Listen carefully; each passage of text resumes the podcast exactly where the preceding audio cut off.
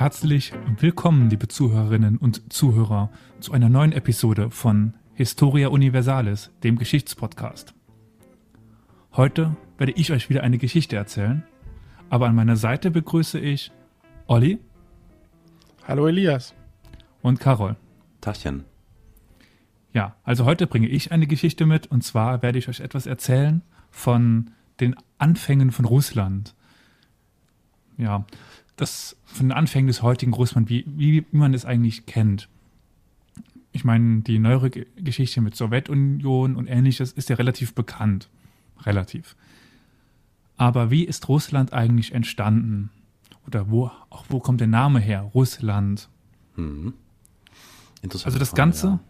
fängt an, das kann ich euch schon mal sagen, im 9. Jahrhundert. Aber es ist sehr interessant, von wem es gegründet worden ist. Es ist nämlich gegründet worden von Verägern. Von, diese Verenger waren eigentlich ist ein anderes Wort für Wikinger. Ist, äh, ähm, ja. Äh, Russland wurde im 9. Jahrhundert von, ähm, ähm, von Wikingern ähm, echt Gründet? Wissen das die mhm. Russen eigentlich? Weil ich hatte so eine Erinnerung, dass zum Beispiel die Finnen und die Russen ja nicht so die dicksten Freunde sind. Gut, Finnen sind ja auch, auch keine Wikinger. Nein, sicher nicht, aber es ist halt so ein nordisches Volk und ja, hm. spannend. Nee, die also, Wikinger sind Norweger, ne? Die so. Verenger, das hm. waren äh, also eigentlich Händler, die mit Waffen durch die Gegend gezogen sind. Also dieses typische Wikingervolk. Also wenn sie nicht Handel getrieben konnten, dann haben sie halt das nächst, den nächsten Hafen überfallen. genau, ja. Und die sind halt die, die, die Flüsse runtergefahren, also Don und so weiter. Die sind oben, also da in diesem Meerbusen, da ja. bei St. Petersburg sind, sind die rein hm. und sind dann teilweise haben sie ihre Schiffe über Land getragen, sind dann wieder in den nächsten Fluss rein, sind dann runtergeschippert. Es gibt auch zum Beispiel in der Hagia Sophia in äh, Konstantin, also Istanbul, gibt es noch äh, Runen in den Schriften. Mhm. Mhm. Weil der byzantinische Kaiser hat sich zum Schutz eine Verenga-Garde angelegt. Oh, Alter, schon wieder eine Garde. Stimmt, das hatte ich mal ge hm. gehört. Ich glaube, äh, im Prinzip war das nur eingeritzt, so nach dem Motto, ich war hier, ne? Genau, ja. Das waren die meisten Runen. Ja. Wer das liest, ist doof.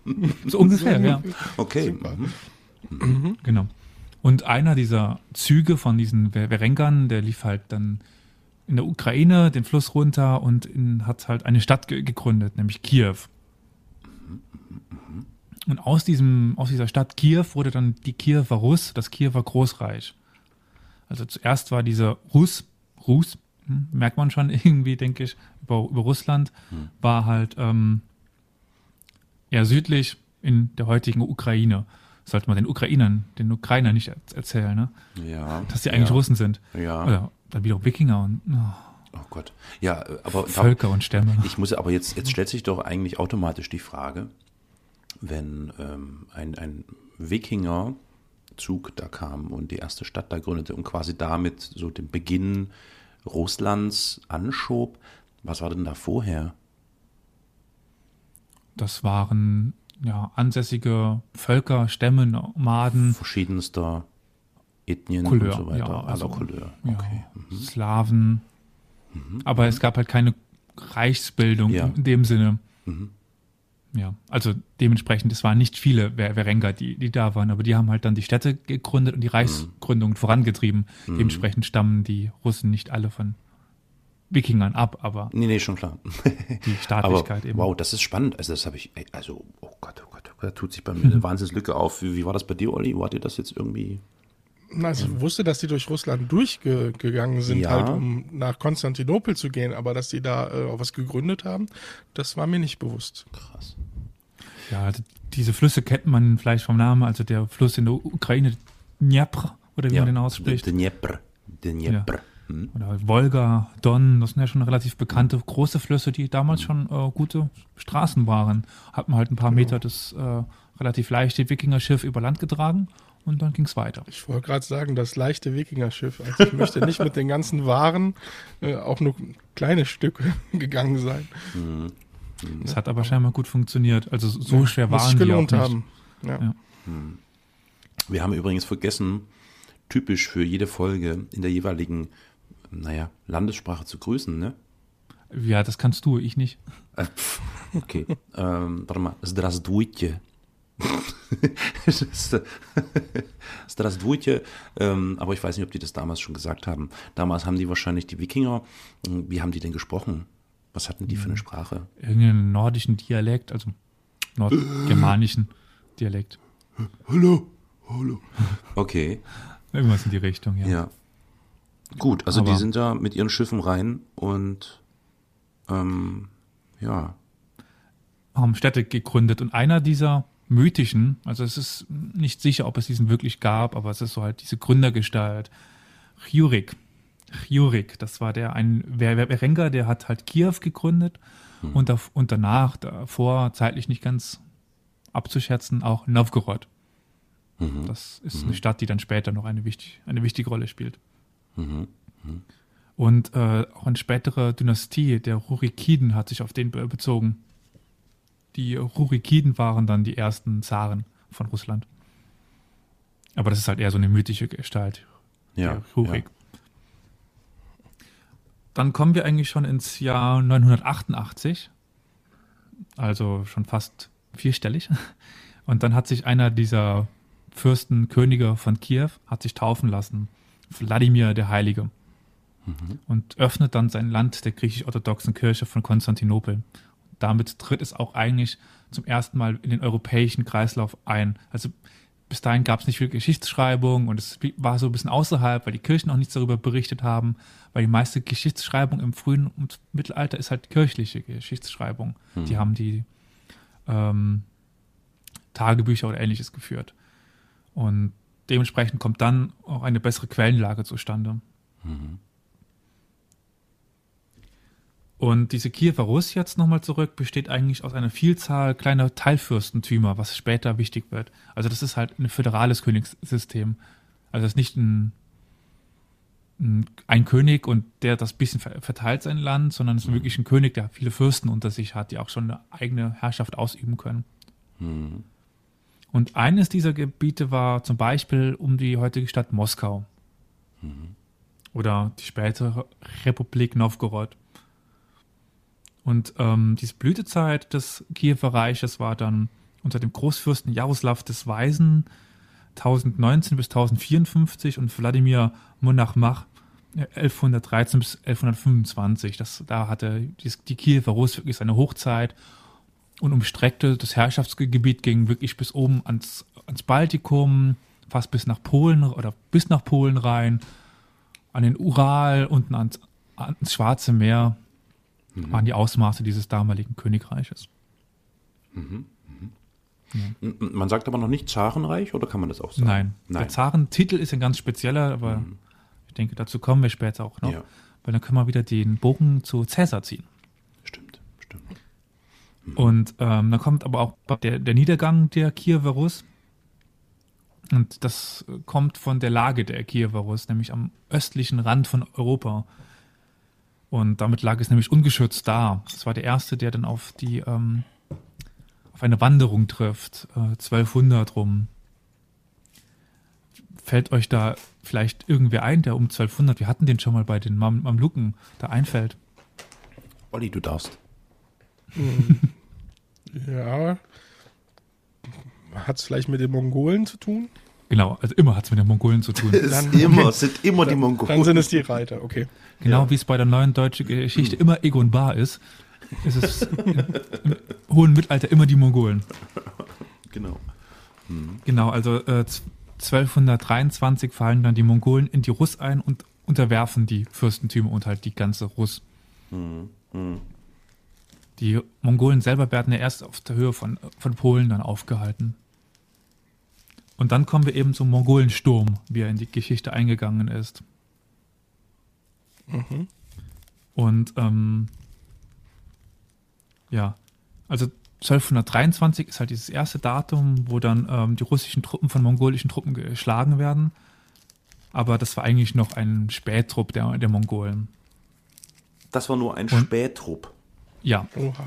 das ist ein typisches mongolisches Vorgehen. Die, die schicken eine kleine, schnelle Truppe Und wenn sie merken, da kommen wir gut durch, dann kommt das, kommt das Hauptheer danach. Kommt der Rest hinterher. Mhm. Genau. Mhm. Und meistens hat dieses erste Heer schon gereicht, um die Truppen der anderen zu schlagen, weil die ja ähm, militärisch weit überlegen waren. Ja. Ähm, was ich noch kurz sagen kann, ist zum Beispiel, was, also wenn man jetzt in Russland von den Mongolen spricht, dann fällt normalerweise ein anderes Wort, nämlich Tataren. Habt ihr bestimmt auch schon mal gehört. Ja, also die Tataren. Mhm, mh. Es ist, es sind die Mongolen, ist nur einfach eine andere Bezeichnung. Mhm. Und das kommt ja von dem Tartarus. Also die, die, die aus der, der Hölle kommen. Oh, oh, okay, die, die aus der Hölle kommen. Okay, ich dachte, es hat vielleicht irgendwas mit Hackfleisch zu tun und, und rohen Ei, was man da. ja. Okay, okay, okay, krass. Genau. Ja, bei mir also ist das Wissen dann eher aus dem Karneval. Jetzt als Kölner. Jetzt bitte, Olli, ja. Ja, ja es gibt hier zum Beispiel die Tataren und, ne? Aber ich habe jetzt nicht den, den, die Verbindung hergestellt. Ja, aber jetzt musst du uns mal bitte aufklären. Also ich weiß nicht, Elias, hast du jetzt eine Ahnung, was er meinte? Nein. Nein, es gibt im Kölner Karneval ja Vereine. Ja. Und die so. kleiden sich halt wie angeblich Tataren mm. ne? und gehen in den Zügen halt mit. Krass. Ja, und aber ich habe ehrlich gesagt nie diese Verbindung hergestellt, ja. Ja, also Tatar naja, aber sie sahen, sie sahen wahrscheinlich schon so aus, ne? Ja.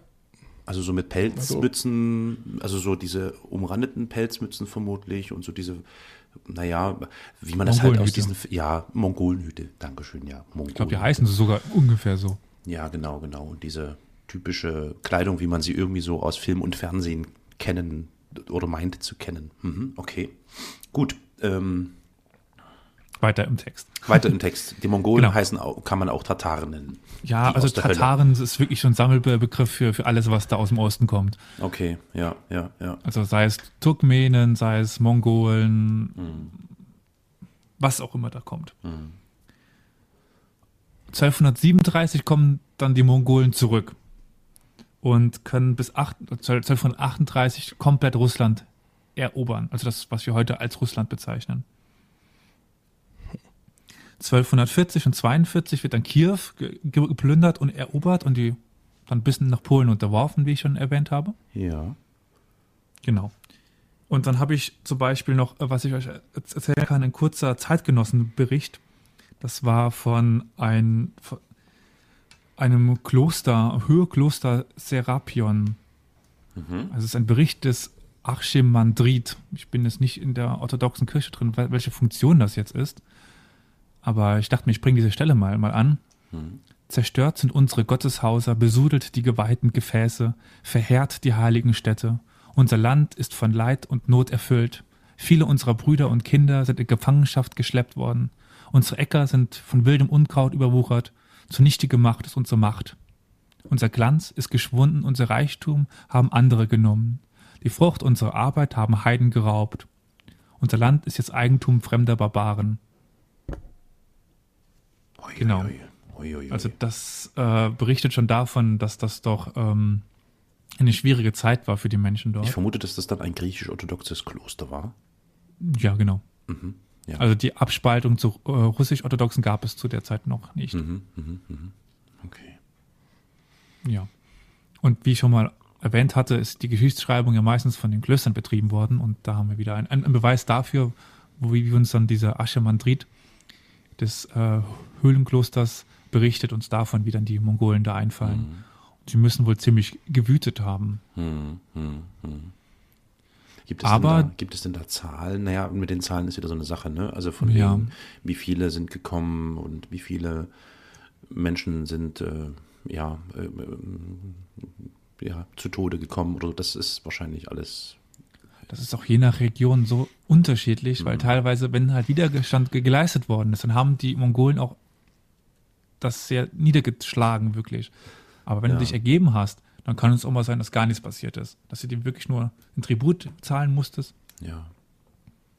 Also es kann sein, als eine Stadt machen sie komplett nieder und die restlichen haben halt so Angst vor den Mongolen, dass sie freiwillig sich niederwerfen und hm. dann passiert ihnen nichts. Hm, klar. Also es klar. kann jetzt sein, dass dieser äh, Priester halt Pech hatte aber an sich sind die Mongolen jetzt in der neueren Forschung nicht mal als die Kulturzerstörer äh, werden nicht mehr so dargestellt, wie sie früher sind. Also früher in den alten Forschungsliteraturen, in den alten Geschichten immer schlimm, die Mongolen, das war hm. die schlimmste aller Zeiten, das waren wirklich die Tataren, die Menschen aus dem Tartarus. Aber mittlerweile wird da schon noch ein bisschen differenzierter geschaut. Ja, aber damit ich, ich wage mir jetzt mal eine, eine, eine dreiste Frage an dich, Elias, an dich als hm? ähm, den Wissenden damit ich mir ungefähr ein Bild machen kann, ähm, als also die Vareger, Varegern, äh, Vareger, Vareger, die Wikinger, ähm, Wikinger, da reinkamen und dann begonnen haben, ähm, Städte zu gründen, Ortschaften zu gründen. Und als dann die Mongolen kamen, kann man denn ungefähr von einer, einer, Bevölkerungsgröße sprechen? Gibt es da irgendwie Zahlen, wie viele Menschen dann in diesem Gebiet äh, unter diesen Wikingern in dieser Kiew Rus gelebt haben? Dann ähm, eben auch also, später unter, den, unter diesen Königen, ne, so bis hin zu Wladimir und so weiter. Ich, also soweit ich weiß, sind solche äh, Schätzungen sehr, sehr, sehr schwer. Mhm. Ich habe deswegen auch keine mir rausgesucht, weil das alles kann wirklich von hm. 20 Millionen bis eine Million. Das, es gibt halt kaum verlässliche Zahlen, das sind alles Hochrechnungen. Hm. Hm. Und ähm, ja, dementsprechend bringt uns das eigentlich auch nicht weiter, zu, zu, wissen, wie viel da jetzt ungefähr sind. Weil Tatsächlich, die, ja, das ist richtig. Ja. ja. Ich habe immer nur so dieses Strategiespiel im Kopf, ich weiß nicht, wie das heißt, das äh, habe ich öfter mal gespielt früher. Äh, wo man halt so Kundschafter durch die Gegend schickt und dann so Ortschaften gründet und pipapo, das ist immer so ein rundenbasiertes Ding. Und man sah dann immer, wie dann deine Civilization. genau, Civilization, genau. Wie dann so immer mehr die Bevölkerung anwuchs. Das, mhm. das hatte ich jetzt gerade so im Kopf, weißt du, als du begonnen hast, davon zu erzählen, wie die da so reinkamen mit ihren Schiffen und angefangen haben. Und okay, gut, aber du hast schon recht, natürlich, am Ende ist das jetzt nicht, nicht so eine ähm, relevante Information. Ja, mhm. okay. Leider. Genau. Aber jetzt kommen wir nämlich zu dem Glücksfall. Eine kleine Stadt inmitten von dem damaligen Russland oder dem Land der Rus kann davon profitieren. Oder naja, sie ist fast nördlich. Sie ist eben abseits der Flüsse und abseits der damals großen Handelswege. Diese Stadt heißt Moskau. Mhm. Und ähm, sie leidet eben nicht so stark unter dem Einfall der Mongolen, der Tataren, weil sie eben abseits liegen. Sie liegen äh, in der Sumpflandschaft, also es ist sehr sumpfig um Moskau rum. Mhm. Und dementsprechend schweres Vorkommen, es ist viel, viel Wald, keine Flüsse, wie ich schon gesagt habe. Also sie waren sehr geschützt. Mhm. Und dementsprechend flohen auch viele Menschen dorthin. Mhm. mhm. Genau. Das erklärt auch, dass das so ein tatsächlich dann wirklich so ein, so ein Zentrum von allem geworden ist, oder? Weil alles dahin ja. zog. Also jetzt, genau, wenn man sich das jetzt anschaut, so in der heute ist das ja so, dass das, das kulturelle Zentrum mehr oder weniger, so, ne, wo sich alles irgendwie zentriert. Und Gut, das würde ich sagen, kam später, weil es gab halt noch andere Zentren, zum Beispiel Novgorod, was ja, okay. früher das viel größere Zentrum war. Hm, hm. Die ist ja irgendwann komplett fertig gemacht worden, die Stadt von, von Moskau. Ja. Die ist äh, im Erdboden gleich gemacht worden. Das, die ist danach nie mehr so groß ge geworden. Ja, ja. Aber eben in dieser Zeit, also die meisten Stadtgründungen lagen halt an den Flüssen und an den Flüssen waren auch die Hauptwege lang, weil da gibt es halt keine Berge oder sowas. Also mhm. wenn man an den Fluss lang zieht, dann kann man da relativ leicht laufen. Mhm. Und dementsprechend waren da auch die Hauptwege lang. Und Moskau lag eben abseits dieser Wege. Und dann sind halt viel Know-how und viel Manpower nach Moskau gezogen und haben dann diese damals noch sehr kleine Stadt zu einer großen gemacht. Mhm. Mhm. Und es war noch eine sehr wichtige Reform in dieser Zeit in Moskau passiert, nämlich eine der, der Bauern und des Adels. Also es gab in Moskau zwei unterschiedliche Arten von Bauern, nämlich sogenannte schwarze und weiße Bauern. Mhm. Das war nämlich für, für diese Zeit sehr reformativ, also sehr neu, wenn man noch nach Europa geht mit den Leibeigenen. Also schwarze Bauern waren einem Fürsten steuerlastig und hatten kein eigenes Land. Mhm. Die äh, Schwarzen lebten aber in weitgehender Selbstverwaltung und in kleinen Dörfern. Mhm. Und so sollten sie eben verlassene Höfe wieder besiedeln. Also sie hatten halt quasi den Auftrag, irgendwann geh da hin und bau mir da Essen an. Ja. Und so konnte man wie viele verlassene alte Höfe wieder aufforsten oder auf also wieder kultivieren. Mhm. Mhm. Und äh, dann gibt es noch diese weißen Bauern, die auf geweißtem Land, also von der Steuer ausgenommenen Land stehen. Mhm. Und das waren quasi kirchlicher oder fürstlicher Besitz. Und äh, der, der Bauer war dann in unterschiedlichen Abhängigkeit zum Grundbesitzer. Aber was halt wichtiger ist, Bauern hatten immer das Recht des freien Abzuges.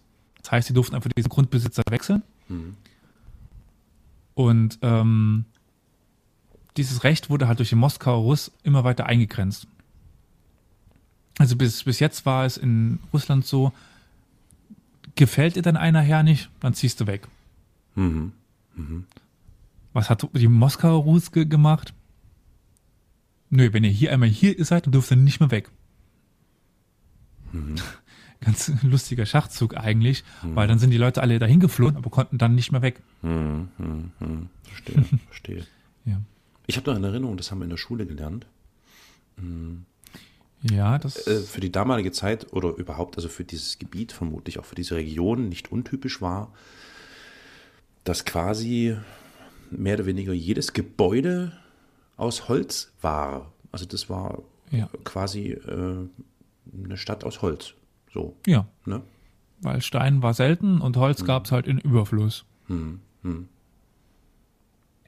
Okay, schwarze Bauern, weiße Bauern. Interessant, genau. interessant. Mhm. Nur so als kleiner Exkurs am okay. Rande. Und jetzt noch ähm, ist eben zum Beispiel auch noch eine landwirtschaftliche Entwicklung in dieser Zeit pa passiert. Nämlich eigentlich sind ja diese Steppenböden, die es in der Nähe, also im unteren Russland, im südlichen Russland gibt, mhm. sehr äh, reichhaltig. Mhm. Und ähm, dadurch, dadurch, dass die Mongolen jetzt aber eben diesen Teil besetzt haben, musste man sich Alternativen suchen. Und dann ist zu, zu dieser Zeit halt in Moskau die Dreifelderwirtschaft eingeführt worden. Das sagt mir auch noch irgendwas. Mhm. Immer eins brach. Ne, wie genau. war das? Eins brach, eins äh, ausgesät.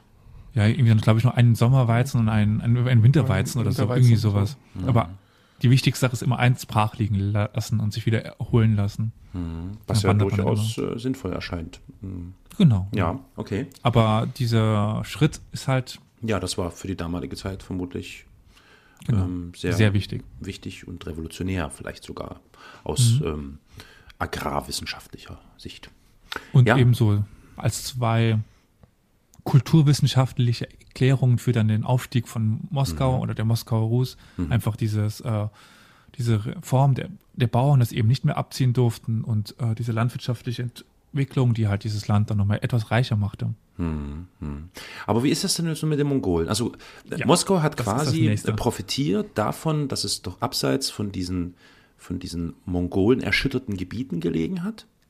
Weil alle dahin und das war einfach noch ein bisschen Ruhe da. Die waren also ja, sie waren in der Peripherie. Weg. Also mhm, genau. die waren abhängig von den Mongolen, der damals dann der, der goldenen Horde. Es, aber sie waren halt nur an der Peripherie, also da kam es nicht immer irgendein Mongole vorbei und hat überprüft, was die gemacht haben. Äh, die Goldene Horde war die, die dann quasi nach dem Spättrupp kam und alles niedergemäht hat, ja? So, oder? Da müssen wir jetzt wieder ein bisschen vorher ansetzen. Also, ich frage nur, weil du, du, hast goldene Horde gesagt. Ja, ja. Äh, es ist ein end, endloses äh, Fass. Also es gibt ja Genghis Khan oder der Genghis ja. Khan. Mhm. Das war der erste Großkhan. Mhm. Und dann gab es ja noch seine Nachfolger, Mönke Khan und wie sie alle hießen, ich glaube vier Stück oder sowas. Und irgendwann ist es dann zer zerbrochen, das mongolische Großreich, mhm. in vier Nachfolgereiche. Das waren die Ilchaniden in Persien. Das war, war Mönke, glaube Oh Gott, das erzähle ich Schwachsinn. China auf jeden Fall. Mhm. Dann gab es noch äh, eins in Kasachstan der Gegend und halt die, die Goldene Horde. Okay. Mhm. okay. Und die sind dann auch nochmal mehr zerfallen. Und mhm. naja, auf, auf, jeden Fall war die Goldene Horde das Teilgebiet, ähm, was quasi Russland umfasst hat, die Ukraine, mhm. äh, den Kaukasus bis nach Kasachstan rein. Das war mhm. die goldene Horde. Wie viele waren das denn? Ich weiß, dass das nicht relevant ist, aber es ist immer so schön, wenn man sich das versucht, irgendwie mengenmäßig vorzustellen.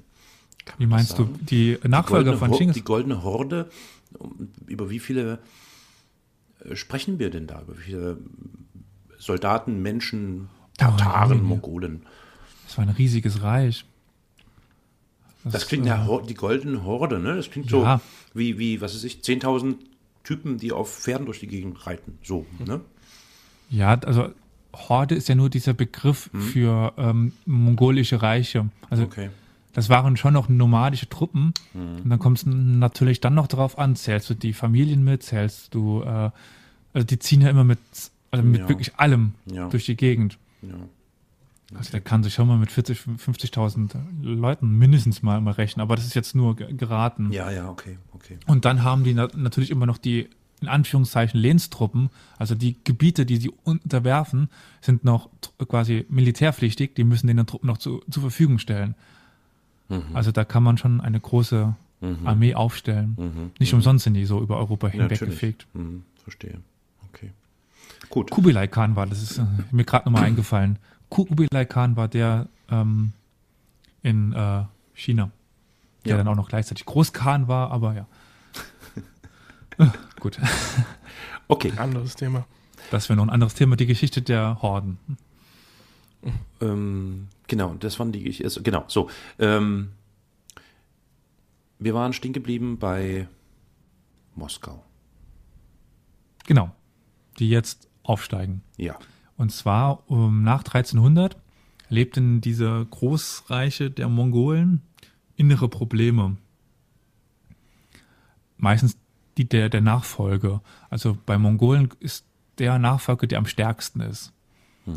Wenn du halt viele Söhne hast, dann geben die sich auch mal gerne auf die Mütze und zerbrechen dann. Also aus mhm. diesem einen werden vier, aus den vier werden immer, immer, immer mehr kleine Kanate. Also. Was bitte? Königreiche. Also, kan also hast du Kanate gesagt? Ja. Kanate. Also Khan. Also Ach so, Kanate. Jetzt alles klar. Kanate. Okay, okay. Eigentlich, also im Mongolischen spricht man das KH ja aus, also dieses Khan. Kanate. Aber gut, lassen wir das. Äh, also genau, es gibt immer, immer mehr kleine Abspaltungen, Chagatai, etc. Mhm. Wie, wie auch immer. Auf jeden Fall ist diese Macht inner, innerhalb der Tataren und der Mongolen immer mehr gespalten. Und sie können eben nicht mehr die volle Herrschaft ausüben. Und es geht halt immer, wird immer, immer kleiner und immer mehr Fürstentümer werden de facto unabhängig. Mhm. Und ähm, dann passiert noch ein Grund, fällt mir jetzt gerade noch mal ein, und zwar, ähm, wo wir gerade eben schon mal es von der griechisch-orthodoxen Kirche hatten. Ja. Und zwar gibt es den Metropoliten oder den, also den Metropolit, ja, müssen Metropoliten heißen. Ähm, das, also dieses Oberhaupt in der orthodoxen Kirche. Mhm. Ich weiß nicht, ob einer euch von, von, euch Ahnung hat von der orthodoxen Kirche. Ich nicht so. Nein. Nee, nicht wirklich. Wir haben zwar eine russisch-orthodoxe Kirche hier in Dresden, aber die habe ich immer nur von außen bestaunt. Das ist ein wunderschönes Bauwerk, wirklich bezaubernd schön. Also wie man das so irgendwie auch von Bildern kennt, also wenn man jetzt sich so diese Zwiebeltürmchen und das all das anschaut, was man so für als klassisches Architektentum aus, aus dem russischen Gebiet anschaut. Aber von innen habe ich es nie gesehen und ansonsten habe ich auch so null. Ich weiß nur, dass die so komische, hohe Pelzmützen tragen, wenn ich mich nicht täusche. Und lange Bärte, wie immer. Apropos Zwiebeltürme, mhm. wo wir nochmal den Einfluss der, der Mongolen haben. Hm? Ist das Einfluss der Mongolen? Ja. Die Zwiebeltürme. Ja. Hm. Ah. Der islamische Kulturkreis, die haben ja den Islam nach Russland gebracht. Ah, ja, klar. Eine gewisse, ja, stimmt. Eine ja, gewisse Nähe. Die haben das schon in dem, dem Sinne quasi übernommen. Also es gibt ja irgendwann das äh, Khanat von äh, Kasan, also das Kasan-Khanat, also das Königreich von Kasan, was von Mongolen war. Und das ist dann relativ nahtlos in Moskau übergegangen, in Russland. Also da gab es einen großen Kulturaustausch. Mhm. Okay, ja. gut. Ich hoffe, dass ich jetzt nicht allzu großen Schwachsinn erzählt habe, aber so, soweit ich das weiß, ist das noch äh, quasi Einfluss der ja. dann kon konvertierten Mongolen. Die haben ja relativ schnell den Islam angenommen. Mhm. Mhm. Beschwerden Auf jeden Fall direkt an Elias. immer, immer. Alles, was falsch ist, mir ins, ins Mailfach hauen. genau. Ähm, Auf jeden Fall also dieser Jetzt geht es um die, um die, um die griechisch-orthodoxen, ja? Genau, noch griechisch-orthodoxen. Genau, okay. Und der Metropolit war zwischen 1317 und 1325 zum ersten Mal unter Moskauer Schutz. Also es gibt scheinbar mehr Metropoliten. Ich glaube, es gibt einen in Alexandria, in äh, Istanbul, also Konstantinopel, Istanbul. Irgendwo im Kaukasus gibt es vielleicht noch einen, wie auch immer. Und einer, der war in Kiew mhm. und der ist dann quasi geflohen und nach Moskau gegangen. Und hat halt dadurch eine religiöse Begründung gegeben, Kiew als die alte Hauptstadt abzulösen und Moskau als neue Hauptstadt zu machen. In der Zeit war man ja noch, war die Religion ja. noch deutlich wichtiger als heute. Das war nochmal wann etwa? Äh, zwischen 1317 und 1325. Okay. Mhm. Zieht eben der, der, Metropolit von Moskau, äh, von Kiew nach Moskau. Mhm. Mhm. Und äh, kann quasi eine religionsgeschichtliche Begründung für die neue Hauptstadt geben. Ja. Okay. Ja, warte mal, was ist denn die religionsgeschichtliche Begründung? Ja, also der Metropolit nach Moskau, so kann es ja nicht der sein. Der Metropolit sitzt ja meistens in der Hauptstadt des Landes. Also so, das war Alexandria, Kiew. Oder, äh, genau, bis so. jetzt war das mhm. Kiew. So. Also Und was ist der Grund, dass er jetzt sagt, ich gehe nach, nach Moskau? Besserer Schutz. Ach so, mehr nicht. Okay, ich dachte, ja. da kommt noch irgendwas von wegen, ich sah da irgendwen, wie er plötzlich über den Häusern stand Vielleicht und leuchtete. Ah, okay, hm, alles Aber hm. im Endeffekt Gut. war das quasi Moskau war die mächtigere Stadt. Der wollte einfach nur seinen Arsch retten, sagen wir es mal so. Ja, ja. genau. Gut. Okay. Und in dieser Zeit gab es auch immer noch diesen, äh, als es in der Kiewer Rus gab es den Titel des Großfürsten, mhm. der eben über den anderen kleinen Fürsten steht. Mhm. Und dann haben sich nach der Eroberung die Mongolen es rausgenommen, diesen Titel zu vergeben. Großfürst. Genau. Okay, ich fasse mal zusammen. Wir hatten König, unter dem König waren die Großfürsten? Nein, nein. Also nein. der König war der Großfürst. Also ah, in der okay. Kiewer Rus war das der König, aber der gleichzeitig quasi als Fürst und dergleichen der Großfürst war. Alles klar. Äh, ja. Okay. Und der unter der mongolischen Herrschaft gab es dann nur noch den Großfürsten. Mhm, mhm, okay. Und es gab halt quasi immer ein Großfürstentum unter diesen Russ. Also das hieß mittlerweile quasi jedes kleines Fürstentum hatte den Namen Russ. Also mhm. Moskau Russ, die, die, die Novgoroder, Novgoroder Russ, die ähm, Smolensker Rus, wie auch immer. Mhm, mh. Und ähm, dieser Großfürstentitel wurde vom Khan vergeben. Ja. Khan der, der goldenen ja. Horde dann. Ja. Und ähm, den Titel bekam dann auch irgendwann Moskau. Okay. Und zwar zum ersten Mal im Jahr 1317. Und wie kann man sich das denken? Der schnöde Mammon. Sie haben den Khan bestochen. ja. Der ließ sich Und so lief das dann meistens. Ach, guck. Okay. Also meistens hat der den Großfürstentitel bekommen, der am meisten Geld gegeben hat. naja gut, am Ende ist es halt so ein, so ein ja, äh, ähm, wie heißt es, Tribut, der da geblecht wird, oder? So. Na gut, den haben sie meistens sowieso noch daneben bezahlen müssen, den normalen hm. Tribut an ihren eigentlichen König dann, also okay. an den Khan. Alter, immer diese korrupten Politiker überall. Sehr interessant. Okay, die haben also Lizenzen verkauft. Genau. Ja. Mhm. Gut. Gut. Also die Mongolen Jetzt waren schon ein interessantes Volk. Ich meine, ja, müssen wir mal kurz. Ist sau interessant. Das ist total. Also das sollte man mal auf dem Schirm behalten. Also auch wenn das wahrscheinlich eine fünf Stunden Folge wird. Aber ich meine, die haben den Hamburger ähm, ne, quasi ins Leben gerufen und die haben waren die ersten Händler, ähm, die mit Lizenzen gehandelt haben. Okay, weiter.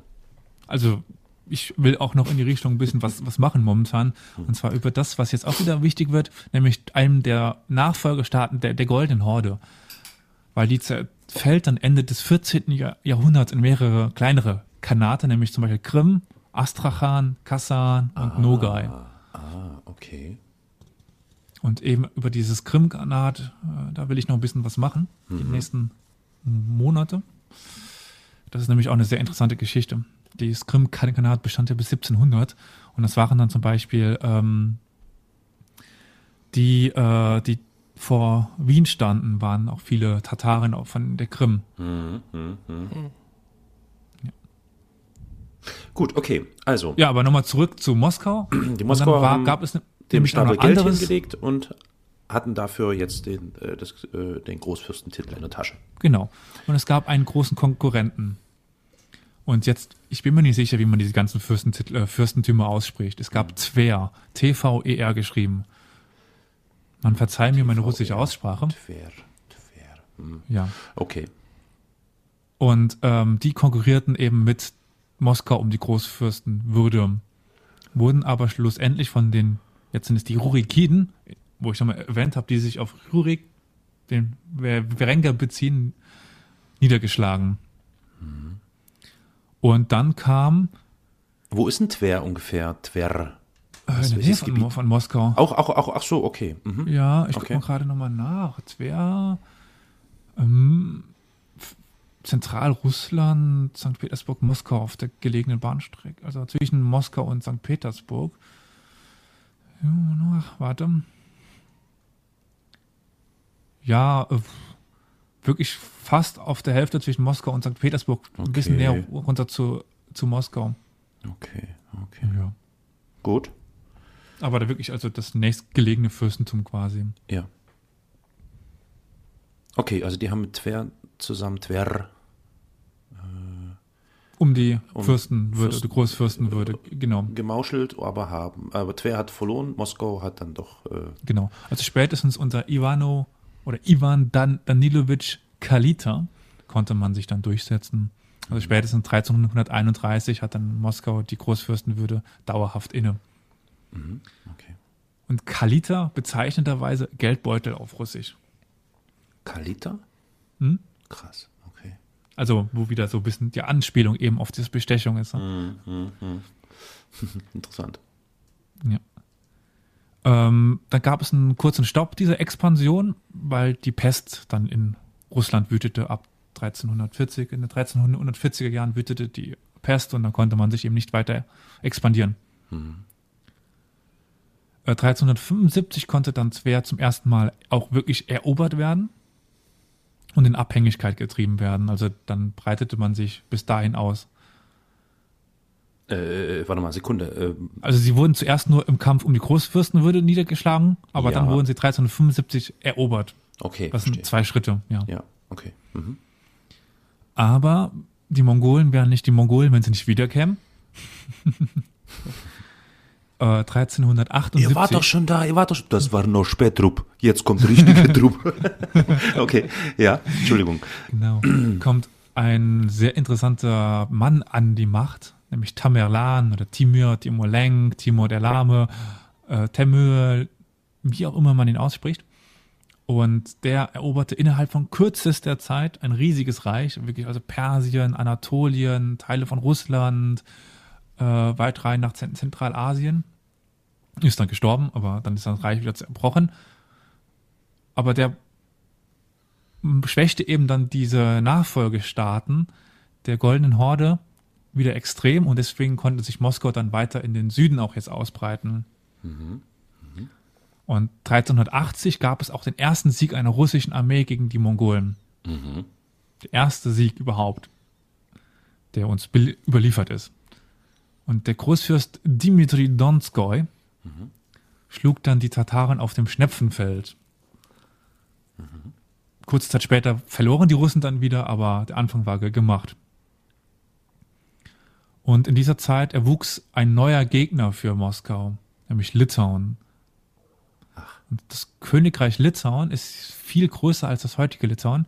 Das Königreich Litauen hat quasi Weißrussland, Litauen, Lettland, Teile von Polen, Teile der Ukraine umfasst. Das war wirklich so ein Machtblock zwischen Europa und Russland. Mhm. Mhm. Das ging bis runter ans Schwarze Meer. Mhm. Damit man sich das ein bisschen vorstellen kann. Das war also dann im Westen der Gegner und im Süden standen noch die Mongolen. Dann kommt es aber in dieser Zeit ab 1390 zum sogenannten Sammeln der russischen Erde. Das ist dann ein wichtiger Begriff für die nächste Zeit. Oh je, das klingt spannend. Das Sammeln der russischen Erde. Okay. Ja, nämlich dann beginnt die ungebremste Expansion von Moskau. Mhm. Also innerhalb von, von, von, von langsam Elias, innerhalb von kürzester Zeit äh, erobern sie ganz viele kleine Russen, also ganz viele kleine Fürstentümer mhm. und können quasi die Kiewer Russ wiederherstellen. Okay, das also heißt, 1392, die, haben, die, haben die eingegliedert mit sozusagen. Ja. was ist, denn, was ist denn aber jetzt mit den, mit den Mongolen? Sind die jetzt einfach weg? Dazu kommen wir noch. Okay. Das, äh, die sind immer noch da irgendwo im Süden unten, mhm. aber lassen wir die erstmal im Gut. Süden und kümmern wir uns erstmal um die direkten Nachbarn Jawohl. von Russland. Jawohl. Also von der Moskau-Russ, ist alles Russland. Äh, 1392 wurde das Großfürstentum Susdal Ninchi Novgorod er erobert. Also Ninchi Novgorod ist nicht Novgorod, also Novgorod ist in der Nähe von St. müsste sowas wie niedrig sein oder nieder irgendwie. Genau, also mhm. das Novgorod, was ich vorher erwähnt habe, liegt in der Nähe von St. Petersburg. Mhm. Ninchi Novgorod wiederum eher im Osten von Moskau. Mhm. mhm. Also äh, schon was anderes. Ja, also nicht, nicht dieselbe mit Stadt. Novgorod mit, ja. Mhm. Genau, also 1456, das sind wir schon fast ein Jahrhundert später, ist dann die Kontrolle über Rias oder Riasan oder Rayasan. Das spricht man auch irgendwie anders aus, aber man verzeiht es mir. 1471 dann das Fürstentum Jaroslawl, 1472 Perm, 1474 das Fürstentum Rostov, 1489 Viatka. Genau, also man, man merkt schon, dass also nach 1450 explodiert dieses Fürstentum in mhm. der Größe. Mhm.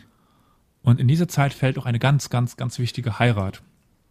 Nämlich 1472 heiratete Ivan III., auch bekannt als der Große, die letzte byzantinische Prinzessin Zoe Palaiologa. Okay. Und ähm, 1453 fällt ja Konstantinopel. Damit ist ja West- oder Ostrom jetzt, mhm. Ostrom mhm. untergegangen und das Römische Reich zu Ende. Mhm. Und dementsprechend ist ja eigentlich dieser Cäsaren, der Kaisertitel frei. Mhm. Okay. Und über die Heirat legitimiert sich jetzt der Großfürst von Moskau als Nachfolger des oströmischen bzw. dann ganz römischen Reiches und wird Kaiser. Das Kaiser ist aber auf Russisch Zar. Ja, ja. Mhm, mhm. Also man Verstehen. merkt ein ganz klein bisschen diese, also Käser eigentlich mhm. ja, Zar, Zar, also ein bisschen ja, ist es noch so im, im Anklang. Genau. genau. Also ein neues Rom. Genau, und zwar das dritte Rom. Aha, aha. Ähm, bei wem war das nochmal mit wenn das dritte Rom untergeht, ist die Welt zu Ende oder das dritte Rom ist in, in, in der Bibel steht auch irgendwas mit dem dritten Rom oder, oder sowas. Ich weiß nicht mehr so, so genau. Also das, das dritte Rom spielt noch irgendwo eine andere wich, wichtige Rolle. Mhm. Also erste Rom Rom, dann Konstantinopel, dann Moskau. Ja, ja, okay. Ähm, 1400, ja? Äh, ja, nee, okay. Ich hat, wollte nur für mich jetzt nochmal kurz festhalten, wir sind also jetzt im Ende des 15. Jahrhunderts, ne? Ja, genau. Okay, gut. Moskau hat quasi, aber die Mongolen haben wir immer noch nicht geklärt. Nee, oder? kommt noch. Okay. 1480 ist noch ein, ein wichtiges Datum. Aber erstmal sind wir 1478, mhm. wird nämlich der letzte große Rivale besiegt. Und das ist eben dieses Novgorod. Dieses, nicht Ninchin Novgorod, sondern nur ja, Novgorod. Ja. Die hatten eigentlich äh, im Norden das Ge Gebiet inne, waren eine Handelsrepublik und wurden dann einverleibt. Mhm. Und dementsprechend war jetzt quasi die gesamte russische Erde, die nicht unter mongolischer Herrschaft im Süden stand, mhm. unter russisch-moskauitischer Herrschaft. Okay, okay. Und 1480 hört dann Moskau auf, Tribut zu zahlen. Also bis 1480 hat Moskau noch an die Mongolen Tribut be bezahlt. Mhm. Das heißt doch aber, wenn wir jetzt da diesen Zaren haben, ja? Mhm. Äh, oder den Kesar, äh, den neuen. Ähm, ja.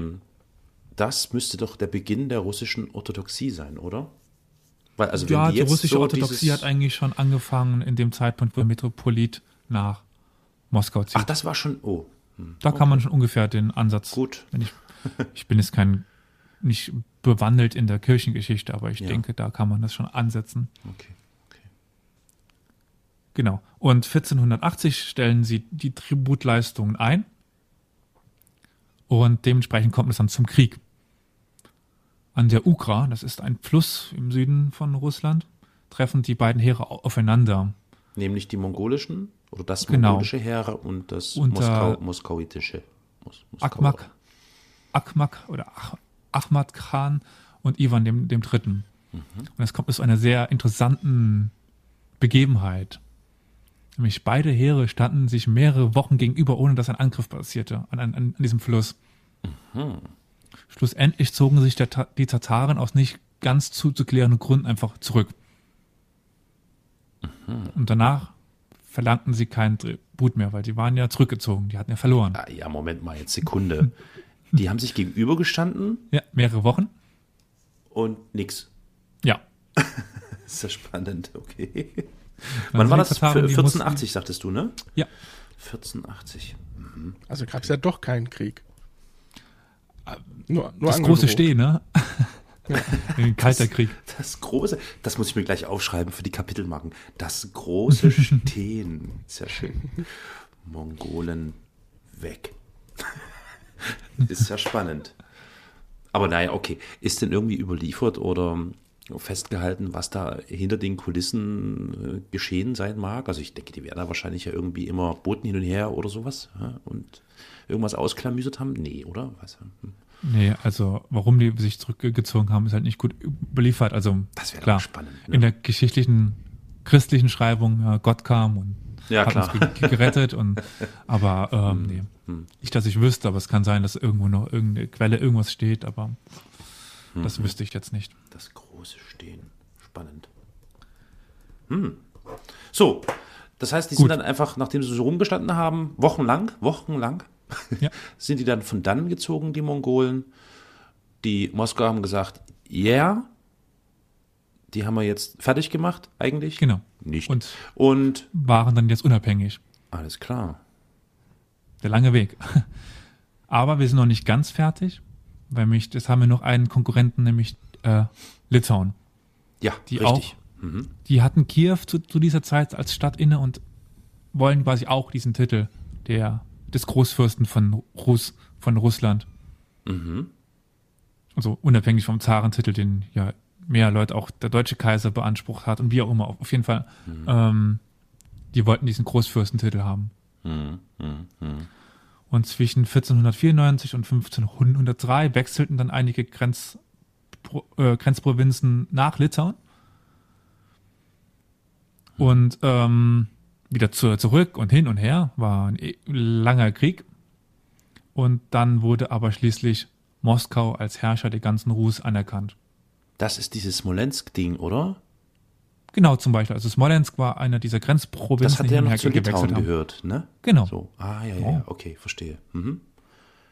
Okay. Also Smolensk war einer dieser Pro Provinzen, die dann hin und her, hin und her gewechselt sind. Ja, ja. Die waren äh, lange Zeit auch eine eigene Rus, ein eigenes Fürstentum Smolensk mhm. und sind dann von Litauen erobert worden und schlussendlich dann von, von Moskau. Mhm. Mhm. Ähm, 1510 wurde zum Beispiel noch Pskov äh, erobert, auch noch ein, eine Rus in der Nähe von den baltischen Staaten heute. Mhm. Und 1514 wurde dann eben die ähm, Festung Smolensk durch die Russen erobert. Und damit hatten bis auf einige litauische Gebiete Russlands wieder die Größe der alten Kiewer Russ erlangt. Ja. Das ich will, ich, jetzt quasi. Ich, ich, ich, ich, ist ja echt total, also ich ganz ehrlich, also Elias, nochmal danke, dass du dieses Thema aufgebracht hast, weil es ist total spannend und interessant. Ich, während du so erzählst und ich so höre, ähm, wühle ich auch so nebenbei äh, in der Wikipedia und finde da so zum Großfürstentum Litauen, äh, Großfürstentum Litauen äh, total spannende Sachen. Das ist ja auch krass, meine Fresse. Wie groß okay. das war, meinst du so? Ja, die, das zum einen, aber ich meine so mit was, also ich lese, habe das hier so überflogen, nur so gesehen, Großfürstentum Litauen, äh, was die so aus welche Richtung so die Bedrohungen kamen. Ne? Also zum Beispiel, dass die eben ein Problem mit deutschen Orden hatten. So, ja. Also, äh, ja, also das ist total spannend. Das, äh, äh, ja, hättest du das nicht aufgebracht, hätte ich das jetzt so nicht auf dem Schirm gehabt. Ich muss mir das so offen stehen lassen und dann Der Deutsche nachlesen. Orden ist sowieso eine sehr interessante Geschichte. Das ja, war ja, ähm, ja, was ist das heute? Litauen, Polen, sowas in die Richtung. Mhm. Die hatten ja dann ein relativ großes Gebiet, auch immer in Estland, Lettland, auch wenn das eher der Livonische Orden war. Mhm. Aber da hatten die ganz große Probleme mit, ja.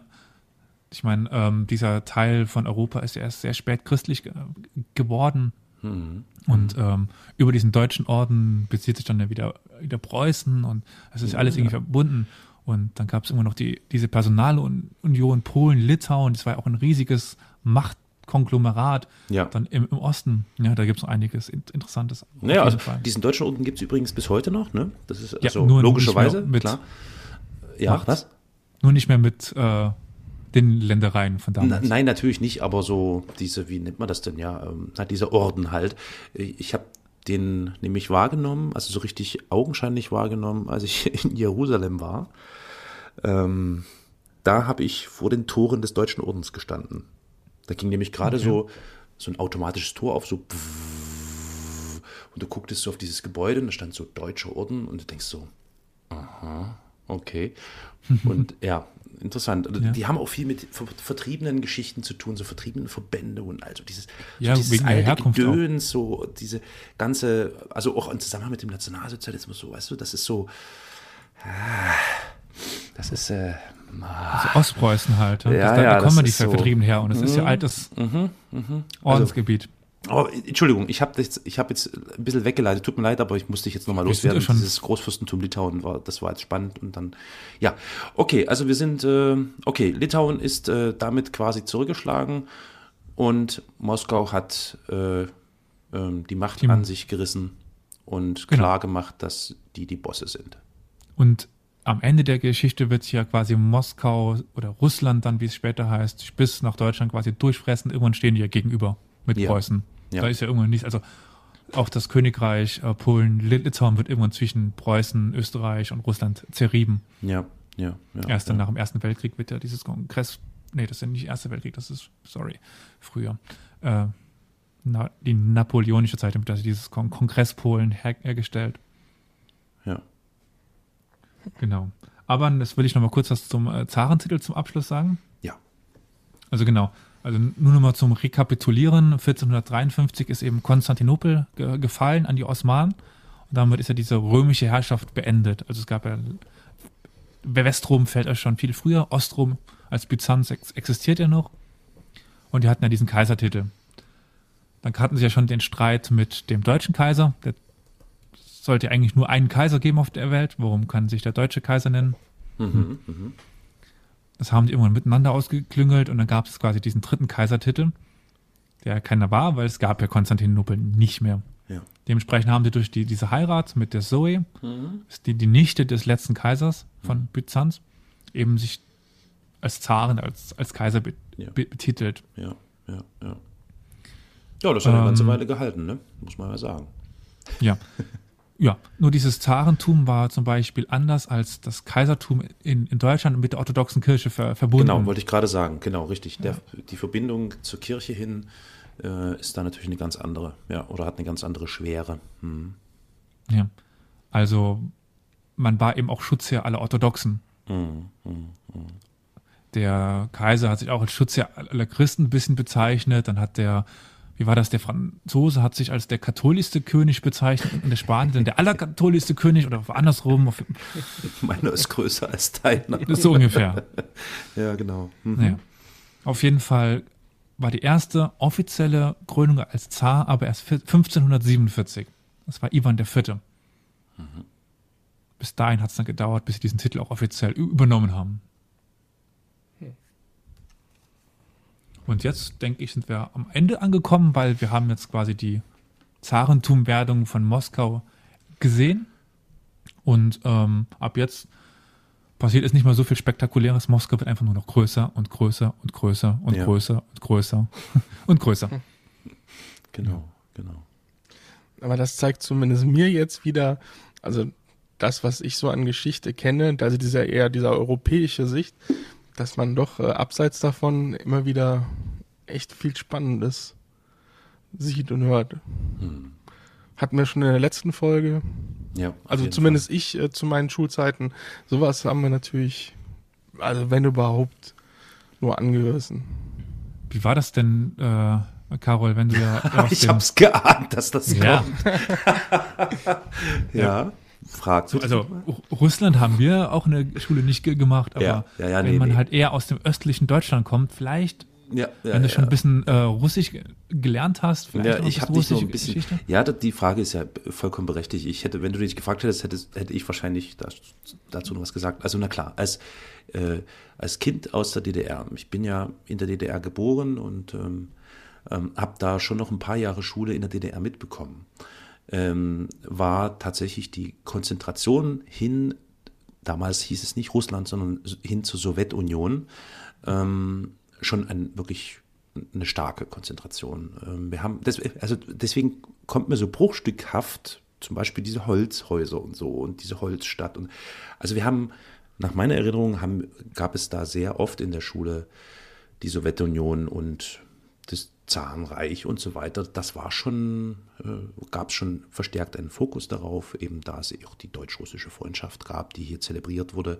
Russisch war eine Fremdsprache, das war eine Pflichtfremdsprache, das konnte man nicht wählen. Weswegen ich jetzt den Vorteil habe, dass ich hier und da sogar noch ein bisschen was verstehe oder so ein paar Brocken Russisch sprechen kann. Und lustigerweise, oder, oder nicht lustigerweise, aber interessanterweise kann ich eben Asbuka lesen, also die, ähm, ähm, kyrillische Schrift lesen, was bei anderen ja ein großes Fragezeichen aufwirft. Wenn die kyrillische Schrift sehen, dann sehen die da irgendwie nichts. Also da wissen die nichts anzufangen damit. Und ich sehe das und kann die Buchstaben zuordnen. Und, und wenn ich dann das Wort so insgesamt. Also kurzum, ja, das war schon äh, mit ein wichtiger Teil. Ja, der antifaschistische Schutzwall hat uns äh, sozusagen zwangsläufig die Sowjetunion näher gebracht und alles, was damit so ein bisschen einherging. Man muss natürlich auch dazu sagen, im Nachhinein betrachtet, wie das eben in solchen Regimen gewesen ist. Äh, Unrechtsregime, wie man ja auch jetzt in modernen Zeiten sagt, ähm, ist natürlich all, nicht alles, was gesagt wurde, auch wirklich wahr oder richtig gewesen, sondern da ist natürlich schon eine starke Färbung da gewesen hin zur Idealisierung oder zur Heroisierung bestimmter Dinge. So, die man erst im ja. Nachhinein mit vielen Jahren später denkt man sich so, oh mein Gott, so, ne? Also was, was haben wir da, was haben wir da für ein Kram gelernt, so, ne? Wahrscheinlich viel mit äh, Bauern und, und ja, Ja, ja, ja, ja, Bauern. Daher eben auch jetzt gerade dieses, also ich glaube, das war auch mit so einem Teil, so die ganzen Genossenschaften wie die LPGs und das war ja da ein ganz wichtiges Thema. Das musste ja unbedingt schulisch aufgearbeitet werden. Das kam dann eher so in Richtung Staatsbürgerkunde. Das, vielleicht kennt ihr diesen Begriff oder habt ihr das schon mal gehört. Da gibt es, glaube ich, sogar einen, ja, da gibt es auch einen Podcast, der heißt Staatsbürgerkunde. Das war ein Fach, das ähm, ähm, sozusagen den Sozialismus dem Schüler nahegebracht hat, mit all seinen wunderbaren positiven Ausprägungen. Und wer in Staatsbürgerkunde nicht dabei war und nicht so richtig wollte oder konnte, der hatte ziemlich schlechte Karten. das war echt spannend. Also ich habe es jetzt nicht bis zu Ende erlebt. Ich habe es gerade so, ähm, also ich habe zum Beispiel das sogenannte, oh jetzt rutsche ich ab in so ein DDR-Palaber, ähm, hm. ich, das, das sogenannte FDJ-Tuch, das ist die Freie Deutsche Jugend. ähm, das habe ich nicht mehr gekriegt. Das war aber ein Traum eines jeden Jungpioniers oder dann ähm, Pioniers, oh dass man irgendwann Erinnerung. ein blaues Hemd als FDJler tragen darf. Aber das habe ich leider nicht mehr gekriegt. Das hab, da war dann, äh, kam dann zum Glück ähm, die große Wende, die Revolution und ähm, beide Seiten, Ost wie West, haben sich zusammengetan. Ja, ja, auf jeden Fall Russland, äh, interessantes Thema. Also ich persönlich bin, äh, träume schon lange davon, auch wirklich mal Russland zu bereisen oder zumindest bestimmte Städte, wie man das halt so, ne? Also ähm, was ich eben wirklich unglaublich gerne sehen würde, ist eben nicht unbedingt Moskau, also sicher auch mal, klar, ist wahrscheinlich ein Muss, damit man so die bestimmten Dinge so, aber eher so ähm, Dingsbums, ähm, na, wie heißt es hier? Leningrad hieß früher und jetzt heißt es äh, St. Petersburg. Äh, genau, vielen Dank. St. Petersburg, Kaliningrad, das sind so Sachen. Also, oder einfach mit, mit dem Zug da durchfahren. Ich habe von einem Freund, der vor 15 Jahren oder vor 20 Jahren dort mit dem Zug, das war so quasi mehr oder weniger kurz nach der Wende, irgendwie mit dem Zug da durchs Land gefahren ist, das war ein unglaubliches Erlebnis. Das ist bestimmt mal was Tolles. Wenn du da so im Zug sitzt, ratter, ratter, ratter, ratter, und dann kommen die da echt mit einem Samovar, also mit diesem Teekoch-Ding, ne? Was da im Abteil, da steht im Abteil, da kommt die Schaffnerin und macht dir einen heißen Tee in, in deine Glastasse aus diesem Teekocher, aus diesem Samovar und du guckst da so raus und an dir zieht plötzlich so viel Geschichte vorbei und so viele Dinge. Ich meine, das hat man in jedem Land, aber Russland ist natürlich schon ähm, groß und hat ja. viel erlebt.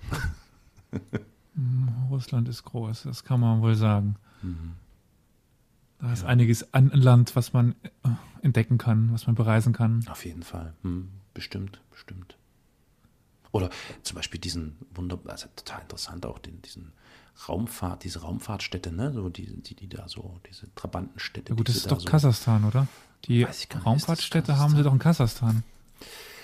Ich will jetzt Wikipedia nicht bemühen. Ich versuche gerade in meinem Kopf zu wühlen. Ich weiß es nicht genau. Ich habe es nicht mehr genau im Kopf. Aber das sind alles so Dinge, die total spannend und interessant sind. Also das ist auch nur so Halbwissen bei mir, so ja, gefährliches ja, ja. Halbwissen. Ja, ja. Müsste aber Kasachstan sein. Ja, ja, ja. Ich meine, Naja. wo ist die europäische Raumfahrtstation, ne? Äh, Nicht in Europa. Äh, nee, haben wir hier gar nichts? Doch, oder? Ähm, nicht Abschussrampen und sowas. Nee, stimmt. Also nee, die, gibt's hier die nicht. ESA sitzt in Frankreich, in Toulouse sitzt sie, aber da kann man nicht hoch. Ich glaube, die, Die, Rampen selber sind in hier äh, Fran französische Guayana. Ja, und Russland. Die nutzen auch Russland mit. Meines Erachtens. Ja, aber das Ja, aber ist nur ja dann als Partner dann, ne? Naja, klar. ESA, aber, das ist dann ja russisch. Nee, nee, nee, nee, nee. Also ich glaube, oh Mann, ich weiß jetzt natürlich auch nicht. Also ich meine, dass die in Partnerschaft oder Kooperation mit den, mit den russischen Raumdingsbumselns äh, äh, gerade diese Raum, Raum äh, Stadtrampen da in Russland äh, mit habe nutzen für Satelliten und solche Sachen. Kopf. Aber ähm, auch gefährliches Halbwissen. Also ich ähm, Ja, das ist jetzt äh, ein äh, Halbwissen ja, masse aufeinander aufbauend Gut und rechts und links. zusammengeschustert. ja, ja, ja. Also genau, Baikonur, das ist ja diese bekannte. Baikan, ja, richtig, Baikonur. Das ist Kasachstan. Ist das Kasachstan, ja? Hm, okay, ja. okay. Aber es gibt ähm, zwei Raubbahnhöfe. Das andere ist äh, Ples, Plesesk oder sowas Hm. bei Archangelsk. Und das ist nun mal wirklich Russland. Das ist ja oben an dem Nordmeer. Also das ist Russland. Also jetzt, äh, weißt du was? Jetzt bemühe ich wirklich mal ganz kurz Sekunde. Ich gebe mal ein. Das ist nämlich so ein bisschen meine, der Kernausgangspunkt. Sigmund Jähn. Kennt ihr den? Das ist der Deutsche, oder? Ja, das ist der erste Der deutsche. Raumfahrer. Früher, Nee, nee, nee, früher nannte man das nicht- auch Kosmonaut. Nicht der war hier, der, der äh, aktuelle war hier. Wie, wie heißt der? Äh, äh. Re- Reiter oder so? Nee. ja, genau, der war hier. Ne? Ja, nee, der ist Ja. noch sehr jung. Nee, Sigmund Jähn ist, ähm, das war Der zum mit- Beispiel auch so eine, Der ist mit Russen hoch, ja. eine Heldenfigur für uns hier zu DDR-Zeiten. Ne? Sigmund Mhm. Jähn, ein DDR-Kosmonaut, ein Raumfahrer, ein DDR-Bürger ist in den All geflogen. So, und jetzt gucke ich mal, von wo der losgeflogen ist. Das dürfte Baikonur ge- gewesen sein. 90 Prozent auf Baikonur.